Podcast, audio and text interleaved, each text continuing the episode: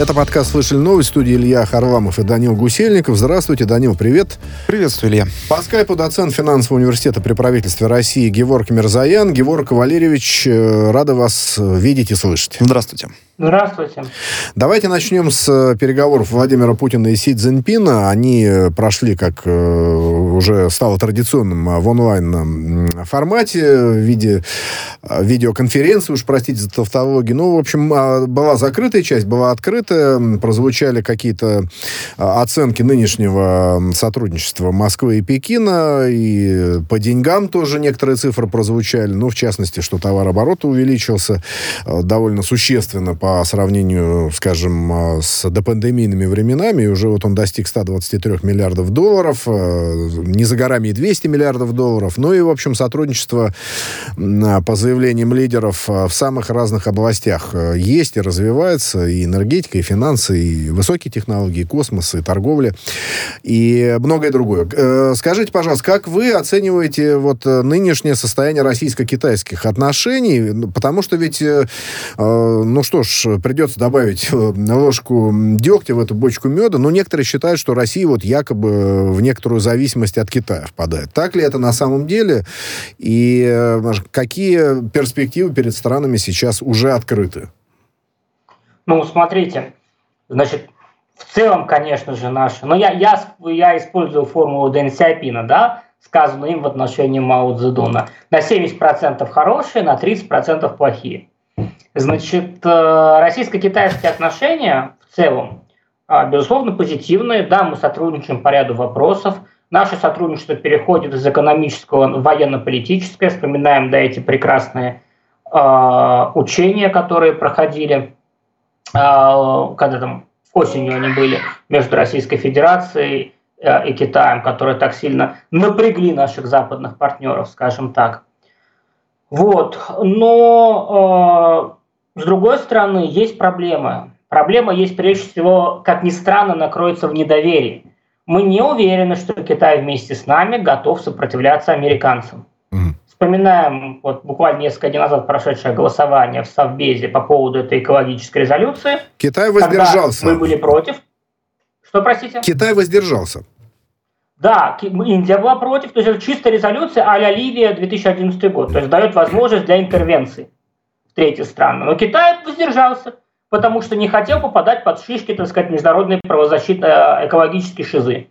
Поставив, подставив Россию под удар, сделав Россию наконечником копья. И вот таких случаев на самом деле много. Китай, у нас извините, пожалуйста. Отношениях. Мы хотим добиться от Китая более активного э, участия и того, что Китай просто, чтобы хотя бы вместе с нами стоял, рядом. Ну да, Китай а просто воздерживался, Китай воздерживался неоднократно при голосованиях в Совбезе, да? там, по-моему, и по Украине, и по многим другим э, вещам. Э, такая позиция э, восточная, мудрая, может быть, может быть, так ее надо расценить? И вот не, не ну, будет... восточная, мудрая, да. понимаете, есть момент, когда ты можешь занимать восточную, мудрую позицию, а есть момент твоих союзнических обязательств. Если мы говорим о каком-то российско-китайском партнерстве. В конце концов, есть момент, когда э, позади Пекин. То есть, когда уже отступать больше смысла нету, когда Китай так уже отступался до того, что показал Америке свою слабость. Кому-то, пока, ну, например, не знаю, там действия США в Африке против Китая и в Латинской Америке, когда Китай отступал, не вступал, так сказать, в конфронтацию с американцами, на Украине с Моторсич, они показали, что Китай, в принципе, является бумажным тигром. Это не значит, что он является бумажным тигром. Нет. Это значит, что у кого-то из потенциальных стран-партнеров Китая может сложиться такое впечатление. В этом плане, да, Россия может предложить гораздо меньше, чем Китай партнерам, но Россия под американцами не сгибается. И это э, является важным элементом любых партнерских отношений в будущем. Последний раз, когда мы да-да, Георг Валерьевич, э, хотел сакцентировать да, внимание, почему-то все очень, все очень хотят обсуждать э, политические вопросы, политическое сотрудничество России и Китая на мировой арене. А я вот все-таки хочу вернуться обратно к экономике. Э, говорили опять про увеличение поставок газа, про зерно, значит... Лес еще лес, есть, нельзя забывать. Наверняка, да. да. да. Ну, не кажется ли вам несколько односторонним вот это все сотрудничество, в первую очередь в экономической сфере? Может быть, нужно вот в первую очередь было об этом говорить, Э, о том, чтобы увеличить какие-то, не знаю, поставки высокотехнологичной техники? Ну, во-первых, Китай уже становится крупнейшим инвестором в технологическую отрасль России. Это раз. Во-вторых, номенклатура поставок из России в Китай меняется с каждым годом, в том числе она переходит от нефтегаза к сельскому хозяйству и каким-то продукциям технологическим 2. И третий момент, Путин и Си об этом говорят неоднократно. Но потом китайцы приезжают в российские регионы и сталкиваются с откровенным саботажем со стороны губернаторов, которым это нафиг ничего не надо, которым э, необходимо, э, чтобы не было тихо, спокойно, и поскольку администрация президента, по крайней мере, раньше так было, не пинала их за плохие экономические показатели, они считали, что как бы можно ну, не, не, не сильно убиваться насчет, привлекать, насчет привлечения иностранных, особенно китайских инвестиций. Я там про инфраструктуру вообще не говорю. Мне ну вот э, вакцину, да, вак, вакцина был... будет в Китае производиться российская. А вак, э, вакцина будет российская производиться в Китае, подписаны контракты ну, с несколькими Богу, предприятиями. Да, Георг Валерий, но это вроде бы, да, вроде бы это как позитивно, хотя Просто почему, я говорю, я почему бы не в России это делать? мне рассказывали китайские товарищи, они приезжают на один очень серьезный а, завод российский полуоборонный для заключения контракта на выходе из завода их ловит э, наша миграционная служба с заявлением, что вы здесь находитесь по туристическим визам, а на самом деле вы приехали по делам бизнеса. И все, их отправляют в кутузку. Китайцы в шоке, местный мэр в шоке, ну, вот так, так произошло. Большой привет э, подходу наших силовиков к иностранным инвесторам. Ну да. Вот смотрите, еще обсуждали э, Путин и Си Цзиньпин э, взаимодействие двух стран в рамках ОДКБ. Э, ну, ОДКБ это не организация, где стоит Китай, но есть сотрудничество. Да? Есть э, Шанхайская организация сотрудничества, там как раз э, и Россия, и Китай представлены, некоторые другие страны тоже будут углублять это все.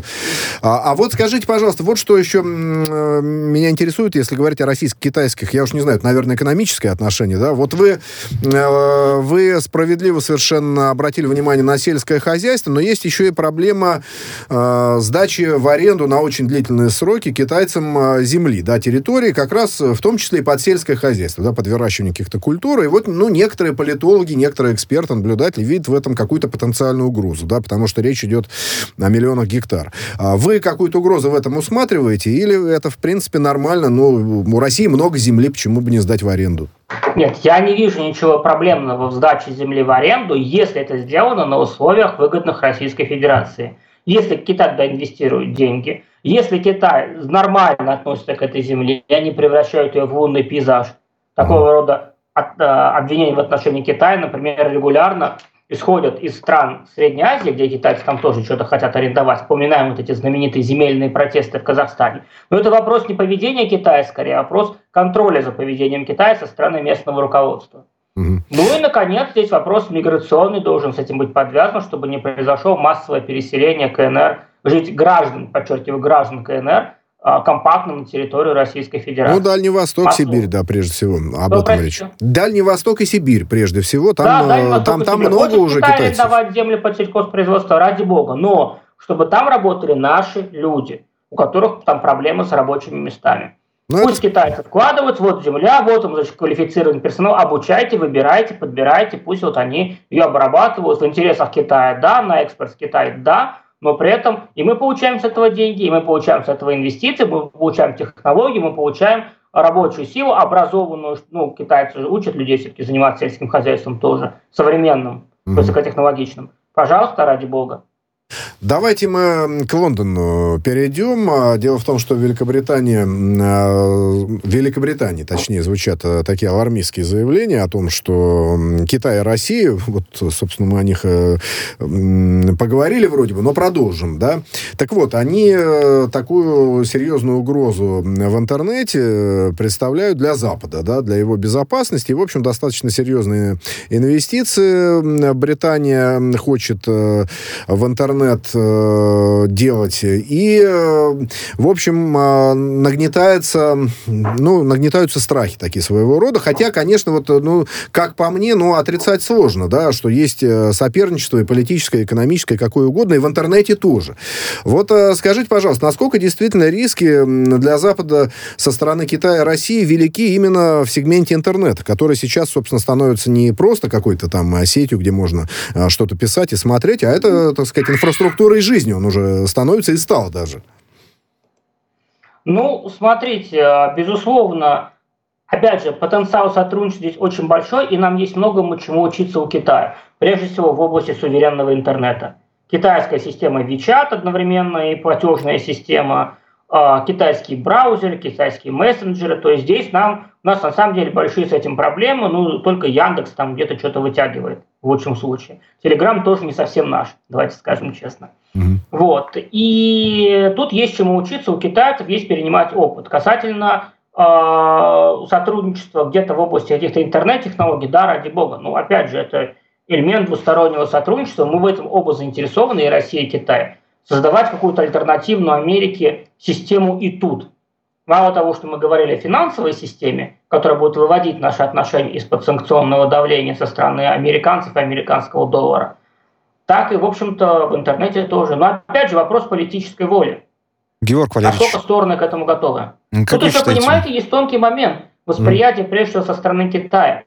Если мы сомневаемся, что китайцы будут себя вести как бы по-союзнически и стоять вместе с нами рука об руку, то китайцы тоже в этом сомневаются в отношении России. Есть впечатление, что если сейчас американцы поманят пальчиком и вернут нас на Запад, снимут санкции, то мы убежим на Запад. Ну да, есть такая, есть такая, как западная держава. Да, скажи, просто часто популярна политологическая концепция, что там Вашингтон смягчает э, санкции, давление на Россию, чтобы все-таки ее перетащить на свою сторону в своем противостоянии с Китаем. Ну, да, ну, такая... об этом очень многие говорили. В Америке об этом постоянно говорят, что если уж не хоть не перетащить Россию, то, по крайней мере, оттащить ее немножко от Китая.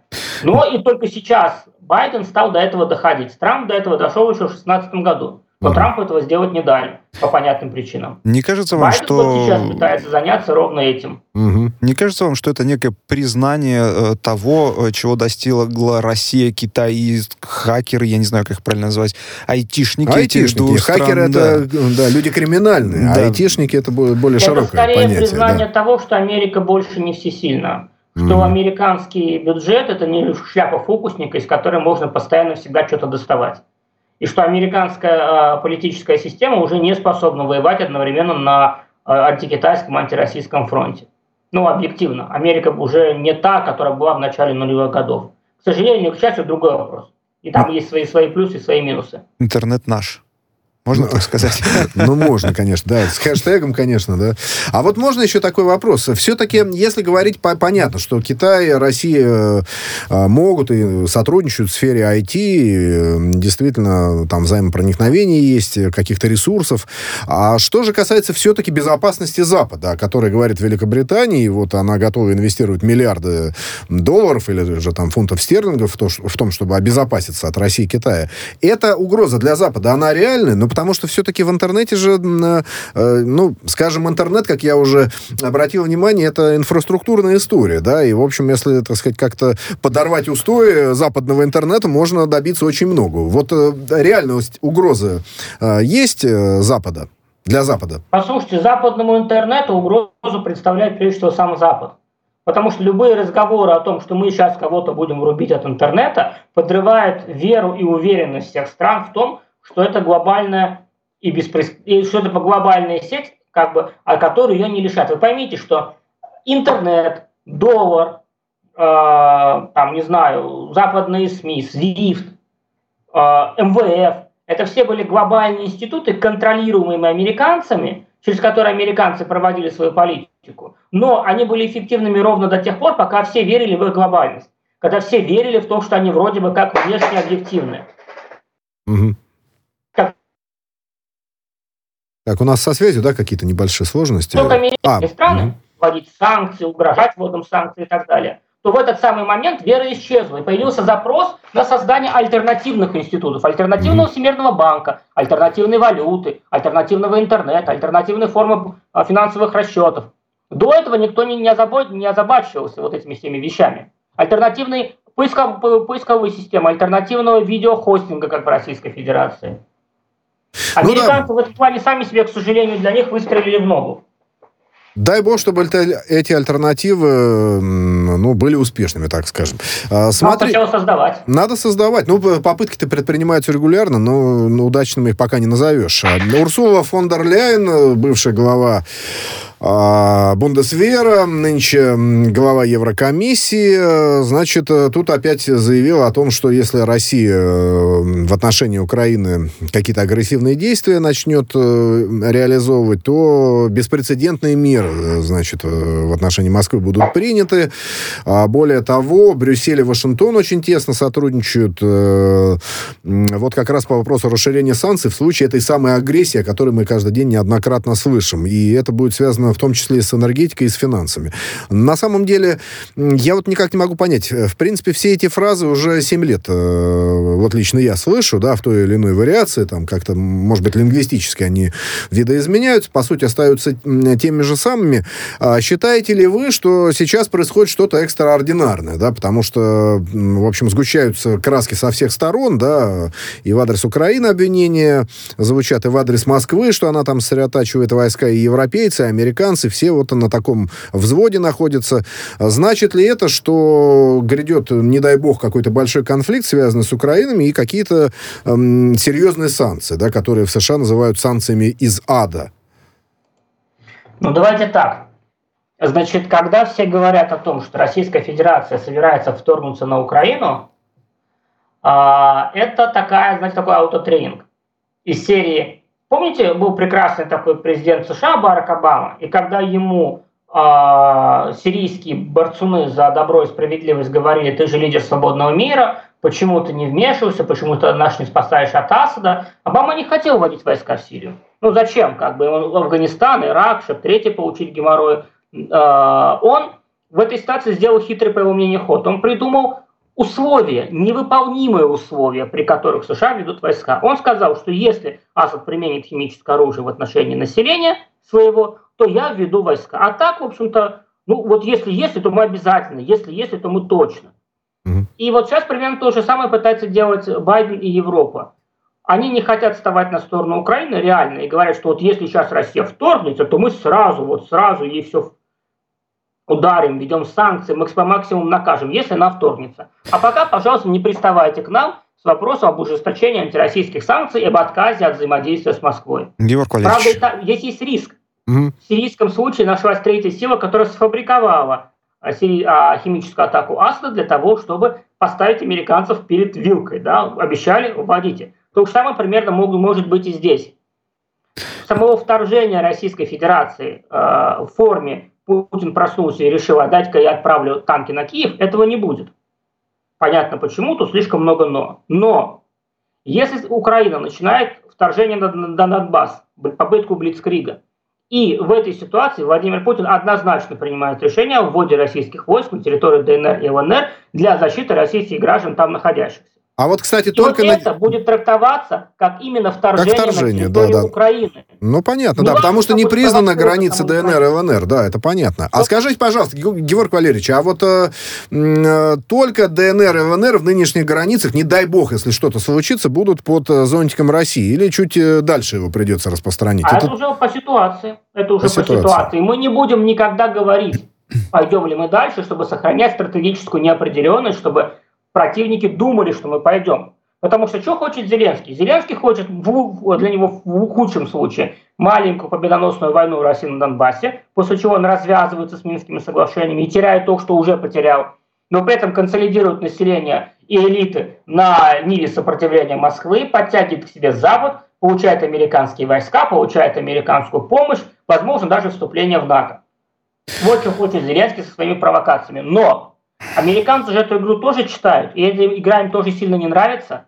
Поэтому господин Байден на днях специально для альтернативно одаренных товарищей в Киеве заявил, что если вдруг что, Россия ведет войска, американских войск на территории Украины не будет. Они будут стоять на восточной границе НАТО. И, пожалуйста, господин Зеленский, думайте, что если вдруг Путин решит, коли уже против него ввели санкции, коли уже Запад получился на него, Путин решит не останавливаться на границе ЛНР и ДНР, а решит, чтобы, что, что российская армия может прошвырнуться в Киев, так, между делом, ну, терять-то нечего все равно уже, то за вашу Зеленский, товарищ Зеленский, голову никто и повышки медной не даст. Это является важным сдерживающим фактором для господина Зеленского, чтобы он не устраивал провокации вот такого рода на границе. Посмотрим, насколько угу. предохранитель сработает. Скажите, пожалуйста, ну вот я все о своем, как говорится, вы все про политику, а я все в экономику хочу уйти. Вот, значит, эти санкции беспрецедентные, которые финансовый и энергетический сектор. Ну, я так понимаю, с энергетикой тут Северный поток-2 захотят снова остановить, а финансовый, наверное, SWIFT захотят отключить. Ну, сама-то Европа готова вот настолько не сотрудничать с Россией, ведь, во-первых, SWIFT частная компания, кто ему что сказать, а энергетический сектор, ну, извините, без Северного потока, без газа останутся производство и люди, собственно говоря, тяжеловато будет, наверное. Стоит ли такие заявления громкие делать, когда на поверку, в общем, выясняется, что э, себе в ногу стреляют? Да, я, если можно, добавлю. Дело в том, что тут Блумберг пишет о том, что несколько европейских стран, э, весьма серьезных, э, мягко выражаясь, Германия, Франция, Испания, Италия, они вот хотят до санкций все-таки продолжать переговоры с Россией. И, кстати, канцлер Олаф Штольц, новый германский, тоже об этом говорит. Ну, делая дежурные фразы о том, что будет, э, будет высокая цена, если произойдет нападение на Украину. Тем не менее, мы вот видим, что опять в Европе нет согласия, что называется. Ну, давайте так. Э, все говорят о финансовых санкциях, никто не, почти никто не говорит конкретно, что будет сделано. Ну, кроме госпожи Бербок, у которой... А может быть, это тоже стратегическая неопределенность? Это не стратегическая неопределенность, это а, осознание того, что они ничего сделать не смогут, по сути, по факту. Ну что они сделают? От SWIFT нас отключат? Это, во-первых, крайне сложно сделать технически. А во-вторых, у нас есть альтернативная платежная система. И в-третьих, хорошо, вы нас отключили от SWIFT. А деньги за газ вы будете Путину смс-ками слать? На телефон класть? Или как?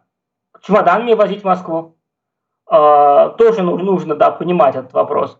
А, и здесь тем более поймите, Так что... они вместе с Северным потоком отключат SWIFT, и не нужно будет деньги возить. Ничего, не за что будет, да? Мы не через Северный поток, газ нас сейчас посылает. Ну Северный поток 2 закрыт, Северный поток 1 работает, его не закроешь, это частный проект. Ну а не проект немецкого правительства. Давайте... И да. Да, если можно, коротко завершите мысль. У нас еще одна тема очень важная. Да, коротко, коротко завершаем мысль. Что э, если вы понимаете, что А, вы э, ограничены возможности введения санкций, и Б, что есть тонкость в лице того, что если Украина сама нападет и спровоцирует, какие могут быть претензии к России после этого, никто не делает никаких жестких привязок. В общем, абсолютно логичная позиция. Значит, э, тут э, прошли переговоры между Николом Пашиняном и Ильхам Малиевым, э, армянским и азербайджанскими лидерами, но, правда, это было уже не в Сочи, как совсем недавно с участием Владимира Путина, а в Брюсселе в рамках форума Восточного партнерства. Да, это такая, такой специфический проект, который, в общем, по большому счету изначально был направлен на то, чтобы оторвать от России страны СНГ. Но, тем не менее, Пашинян и Алиев договорились о том, что железную дорогу они будут значит, восстанавливать, и у Армении будет сообщение с Ираном, с Россией, но, тем не менее, есть еще и Лачинский коридор, а, что там будет не совсем понятно. Но вот сам а, факт э, переговоров на площадке Восточного партнерства о чем-то может говорить? Э, это просто альтернативный формат без России в данном случае? Или же Брюссель пытается как-то на себя одеяло перетянуть в этом урегулировании? Ну, скажем так, Турция, которая победила во Второй Карабахской войне, конечно, отодвинула Европу от Южного Кавказа. И когда Эрдоган выставляет инициативу 3 плюс 3, это, понятно, чисто антиевропейский, антизападный проект. Собственно, поэтому Грузия подняла... Грузия отказалась. Грузия отказалась, да. Да, абсолютно правильно с точки зрения Грузии поступила. А, с точки своей точки зрения. Значит, и Европа хочет каким-то образом вернуться. И тут есть господин Пашинян, у которого четкая антироссийская повестка, который реализует интерес своих западных друзей или там нанимателей, назовите как хотите.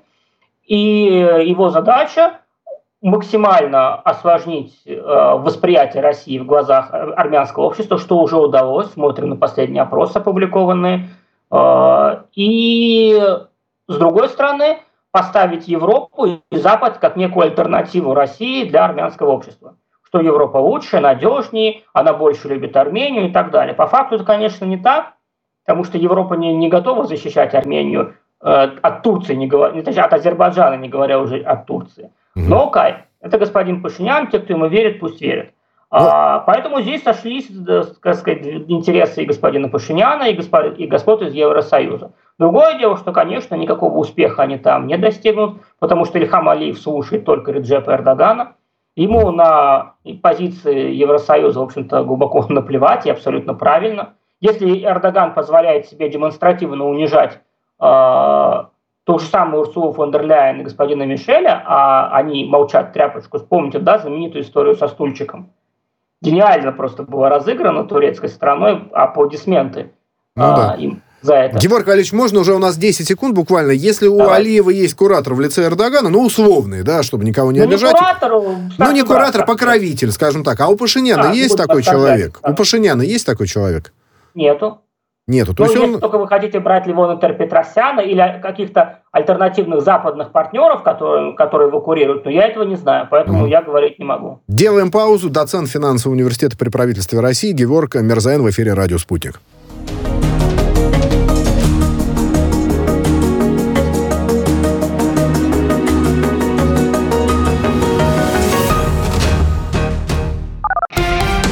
Радио «Спутник». Новости студии Дмитрий Михеев. Здравствуйте. Президент США Байден заявил о желании еще раз поговорить с российским коллегой Владимиром Путиным. Он сказал, что разговор может быть подробным. Оба лидера провели на прошлой неделе онлайн-встречу, основной темой которой стала напряженность вокруг Украины.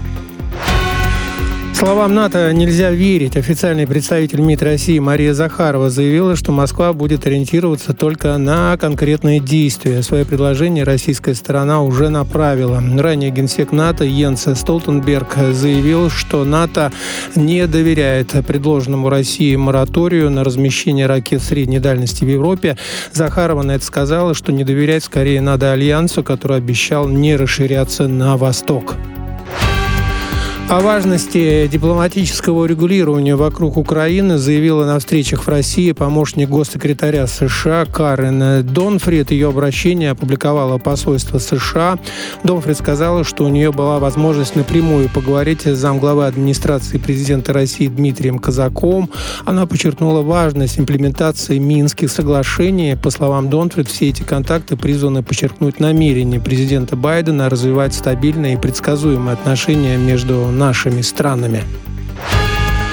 Украинские снайперы появились у линии соприкосновения в Донбассе. В самопровозглашенной ЛНР зафиксировали прибытие силовиков в район подконтрольного Киеву села Катериновка.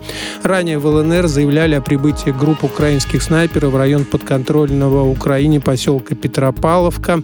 В республике не исключают, что на данном участке украинские силовики готовят провокации. Общественное расследование пандемии COVID-19 начнется в Великобритании весной 2022 года. В канцелярии британского премьера сообщили, что председателем расследования будет баронесса Хизер Халет. Ранее она выступала в роли коронера и председателя ряда громких расследований. Предполагается, что расследование сыграет ключевую роль в изучении ответных мер Великобритании на пандемию. Юниорская сборная России по хоккею обыграла команду Латвии на Европейском юношеском олимпийском фестивале 22 года в Финляндии. Встреча завершилась со счетом 3-0. Зимний Европейский юношеский олимпийский фестиваль в финском Вуакате был запланирован на декабрь 2021 года, но его перенесли на 20-25 марта 2022 года из-за ситуации с коронавирусом. При этом хоккейный турнир проходит э, в декабре, как и было намечено изначально.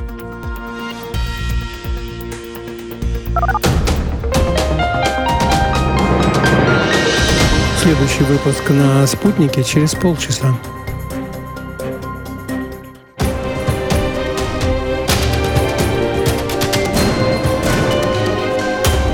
Радио «Спутник». Говорим то, о чем другие молчат. Вчера по телеку видел. Мне тут по телефону сказали. В соцсетях только обсуждают, что... И так десятки раз каждый день. В эфире «Радио Спутник». Всегда правильный ответ на вопрос. Слышали новость? Вторая часть подкаста «Слышали новости». В студии по-прежнему Илья Харламов и Данил Гусельников. По скайпу доцент финансового университета при правительстве России Геворг Мерзаян. Еще раз здравствуйте, Геворг Валерьевич. Здравствуйте.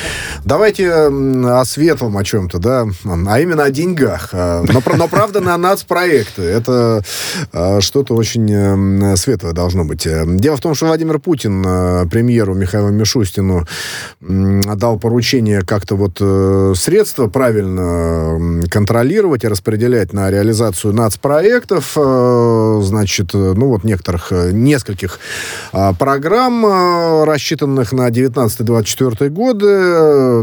Направление могу напомнить нашим слушателям, а, по которым эти программы реализуются. Человеческий капитал, экономический рост, комфортная среда для жизни. А, ну и, в общем, а, Владимир Путин сказал, что есть, есть какие-то результаты, в частности, из аварийного жилья 120 тысяч человек переселилось в новые дома, квартиры. Есть недоработки. Но давайте мы об, об этих э, нацпроектах в целом, в целом попытаемся сказать. Я просто э, смотрел бюджет на ближайшие три года, 22, 23, 24, там, по-моему, если я не ошибаюсь, почти по 3 триллиона рублей будет выделяться на реализацию как раз этих нацпроектов. Вот э, в рамках этих денег а, и учитывая поручение Путина Мишустину как-то вот их правильно распределять и контролировать, э, э, какие приоритеты, на ваш взгляд, должны быть в текущий момент расставлены? Ну, давайте так, я не экономист и не финансист, я все-таки политолог. И Давайте с социальной, мне... с социальной точки зрения попробуем взглянуть. Ну, и с, полити... и с политической. Мне проще именно профессионально говорить по моей теме. Давайте Если тогда. вы говорите о нацпроектах, то, конечно же, здоровье. Конечно же, нацпроект «Здоровье и демография», потому что этот нацпроект сейчас наиболее пострадал от коронавируса. Дело даже не в том, что мы потеряли огромное количество людей, а дело в том, что цел, медики говорят и говорят правильно, что от коронавируса огромное количество побочных эффектов – которые люди будут чувствовать на протяжении еще многих-многих месяцев. Поэтому сейчас выделяются в качестве одной из национальных целей большие деньги на создание э, систем реабилитации, на финансирование различных реабилитационных мероприятий для населения. Обещают в 2022 году чуть ли не 15% переболевших их пройдут. Посмотрим, насколько это будет выполнено.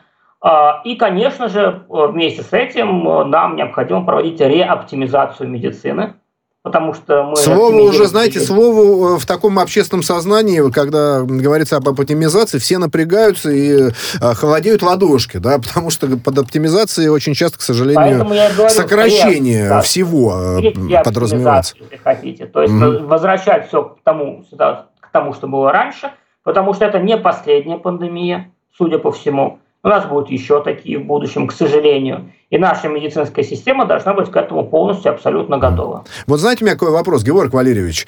А, в силу того, что идет речь о здоровье народонаселения большой страны, сейчас, к сожалению, людей действительно стало меньше. Цифры Росстата, в общем, конечно, страшные.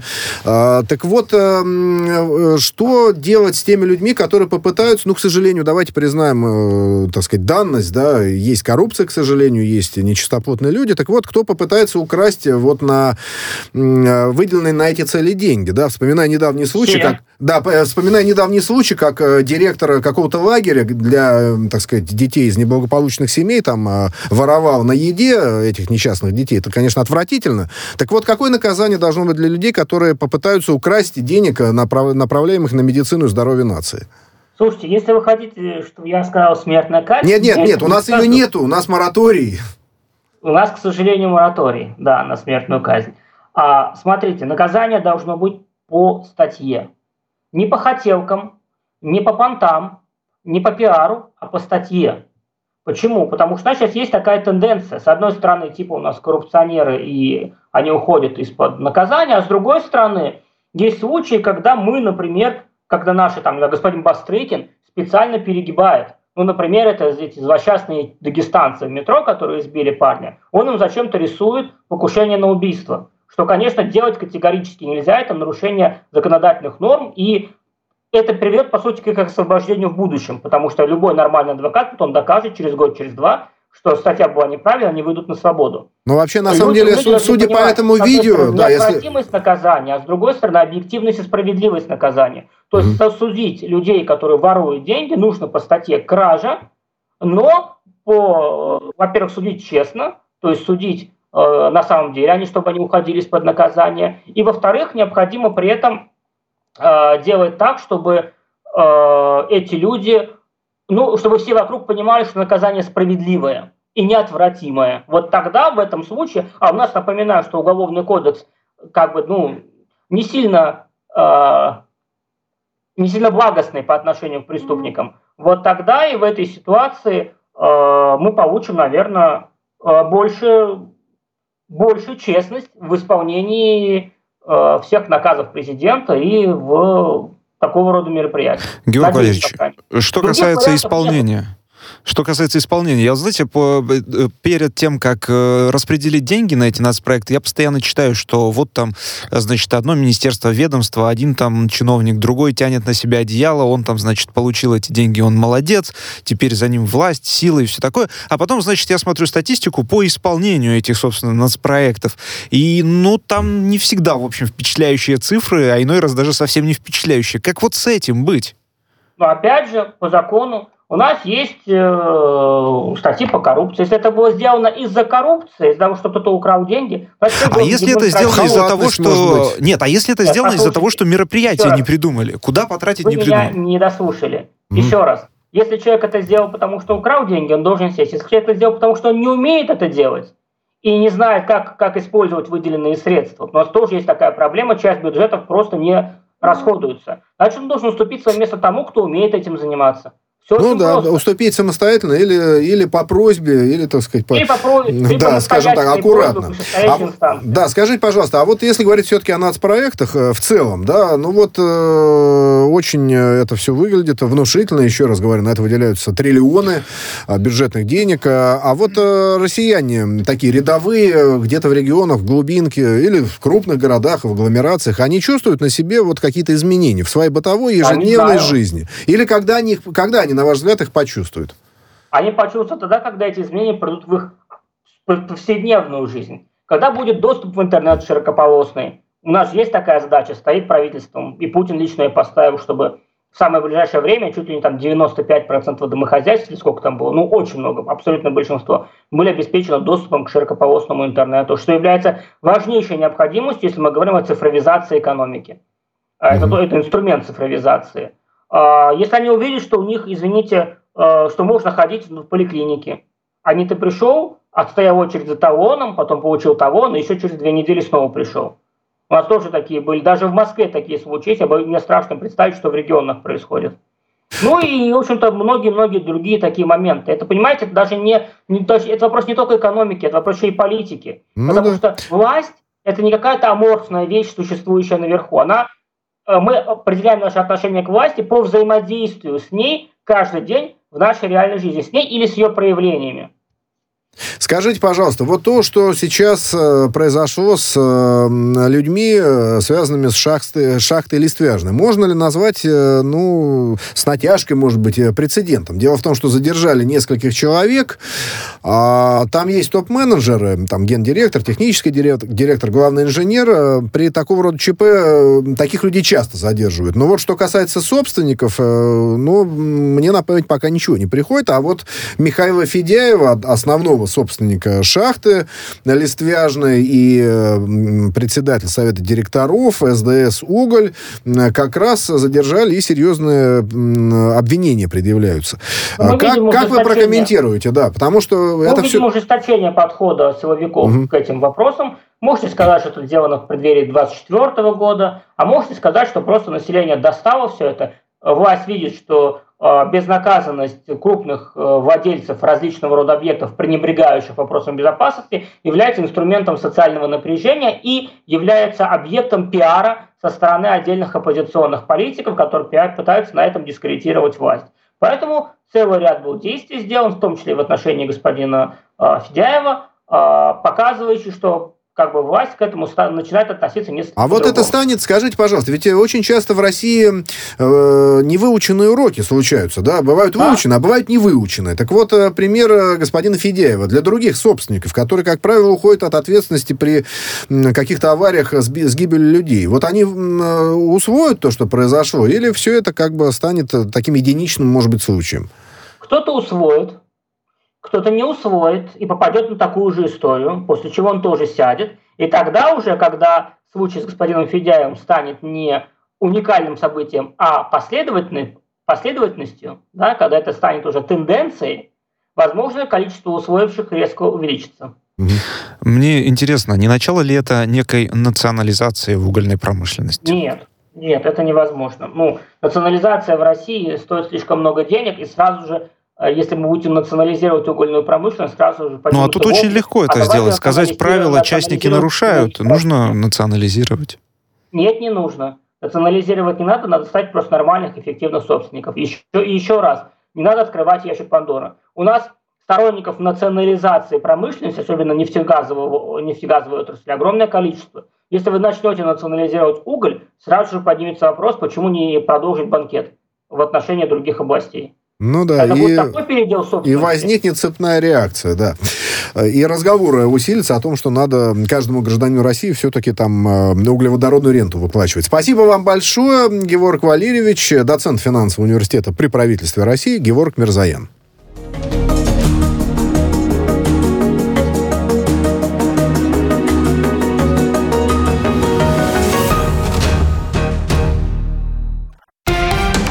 Радио «Спутник». Новости. Студия Дмитрий Михеев. Здравствуйте. Президент США Байден заявил о желании еще раз поговорить с российским коллегой Владимиром Путиным. Он сказал, что разговор может быть подробным. Оба лидера провели на прошлой неделе онлайн-встречу, основной темой которой стала напряженность вокруг Украины. Словам НАТО нельзя верить. Официальный представитель МИД России Мария Захарова заявила, что Москва будет ориентироваться только на конкретные действия. Свое предложение российская сторона уже направила. Ранее генсек НАТО Йенс Столтенберг заявил, что НАТО не доверяет предложенному России мораторию на размещение ракет средней дальности в Европе. Захарова на это сказала, что не доверять скорее надо Альянсу, который обещал не расширяться на восток. О важности дипломатического урегулирования вокруг Украины заявила на встречах в России помощник госсекретаря США Карен Донфрид. Ее обращение опубликовало посольство США. Донфрид сказала, что у нее была возможность напрямую поговорить с замглавы администрации президента России Дмитрием Казаковым.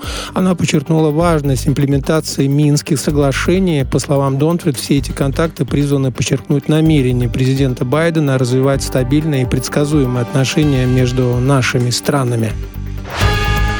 Украинские снайперы появились у линии соприкосновения в Донбассе. В самопровозглашенной ЛНР зафиксировали прибытие силовиков в район подконтрольного Киеву села Катериновка. Ранее в ЛНР заявляли о прибытии групп украинских снайперов в район подконтрольного Украине поселка Петропавловка. В республике не исключают, что на данном участке украинские силовики готовят провокации. Общественное расследование пандемии COVID-19 начнется в Великобритании весной 2022 года. В канцелярии британского премьера сообщили, что председателем расследования будет баронесса Хизер Халет. Ранее она выступала в роли коронера и председателя ряда громких расследований. Предполагается, что расследование сыграет ключевую роль в изучении ответных мер Великобритании на пандемию. Юниорская сборная России по хоккею обыграла команду Латвии на Европейском юношеском олимпийском фестивале 22 года в Финляндии. Встреча завершилась со счетом 3-0. Зимний Европейский юношеский олимпийский фестиваль в финском Вуакате был запланирован на декабрь 2021 года, но его перенесли на 20-25 марта 2022 года из-за ситуации с коронавирусом. При этом хоккейный турнир проходит э, в декабре, как и было намечено изначально.